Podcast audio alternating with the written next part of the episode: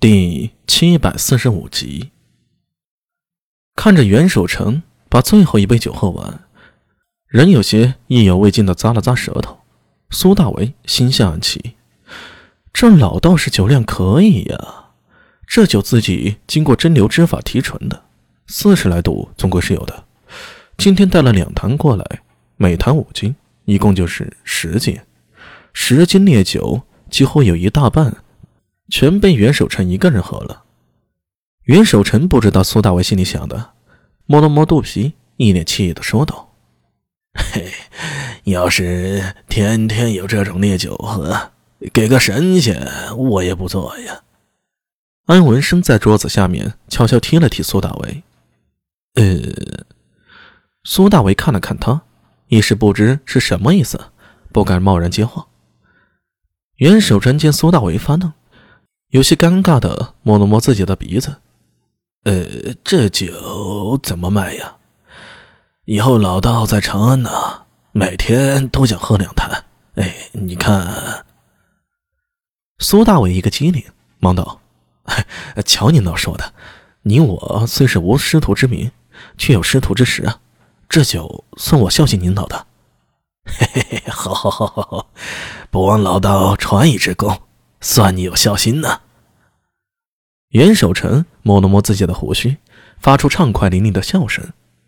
他好酒如命，如今这种上好的烈酒，每日畅饮，那真是无比快活。呃，对了，您刚才说有事要问我，就是这件事儿。不是。袁守诚摆了摆手，脸色突然变得严肃，开口道。你跟那个秃驴很熟吗？呃，秃秃秃驴。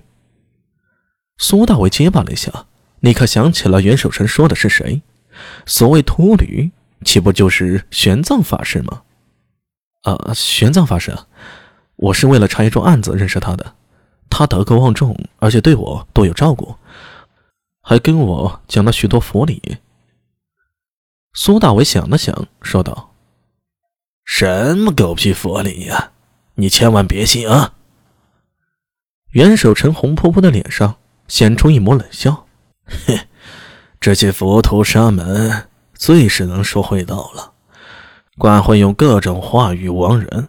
你要是信了呀，只怕脑子就不是自己的呢。以后啊，多半也会当个小沙弥。”呃呃，袁袁道长说的有些过了吧？我与玄奘法师结识了那么久，觉得他为人挺正直的，而且有慈悲之心，遇事绝不推脱。你看这次，我就让人传话，他居然亲自出手相助了。呃，没想到玄奘法师居然也是异人。哼，小恩小惠就把你收买了。严守诚摸着胡须道：“他那不是异人啊，是神通。神通。”就是神通。袁守诚用手蘸着酒水，在桌上画了几笔，说道：“我们所谓异人，其实是传承自上古炼器时，最早呢，又能追溯到黄帝时代的帝师赤松子。各种修炼法门都有河图洛书，阴阳五行做基石，有一套完整的修炼体系。”而这些外来的和尚可不懂这些。呃，我听玄奘法师说，佛门有五眼六通、天眼通什么的，所以才叫神通嘛。这种东西是他们静坐观照自在，内心顿悟出来的，从心而生。你若问他这东西从何而来，如何修炼，如何晋升，他们呀也说不出个所以然来。就像天生的一样，所以才叫神通。哦，法师说过，佛家不求神通，这东西是在参悟佛法时不求自得。苏大伟想了想，说道：“哼，屁！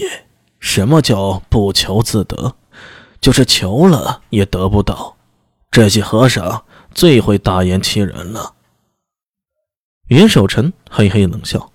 显然对佛门很有成见啊！苏大为向安文生小声说道：“呃，文生，你师傅他……哎，佛道两门这些年一直争斗，我师傅不喜欢他们，所以处处看不惯嘛。呃，至于吗？苏大为有些不解。你怕是不知道吧？安文生看了他一眼。自高祖武德七年开始啊，每逢重大节日或者圣上生日，朝廷都会举行三教论衡，道儒佛三家都派出代表与他人辩论本家经义。前几次道门与佛门辩法上吃了不少亏呢。这些和尚别看修行不怎么样，但在口舌之上常能以臂之矛攻击之盾。有一次辩法，袁氏也去了。安文生没再继续说下去。不过看到话里的意思，袁守诚怕是辩论输了，怪不得这么不喜欢和尚。苏大为没有继续多问。道士与和尚天生就是不同的路子，何况宗教之争自来就很激烈。原本大唐认李耳为祖，封道教为国教，那些结道教和方士们混得滋润，结果佛教崛起，硬是分了半壁江山，彼此能看顺眼才奇怪了。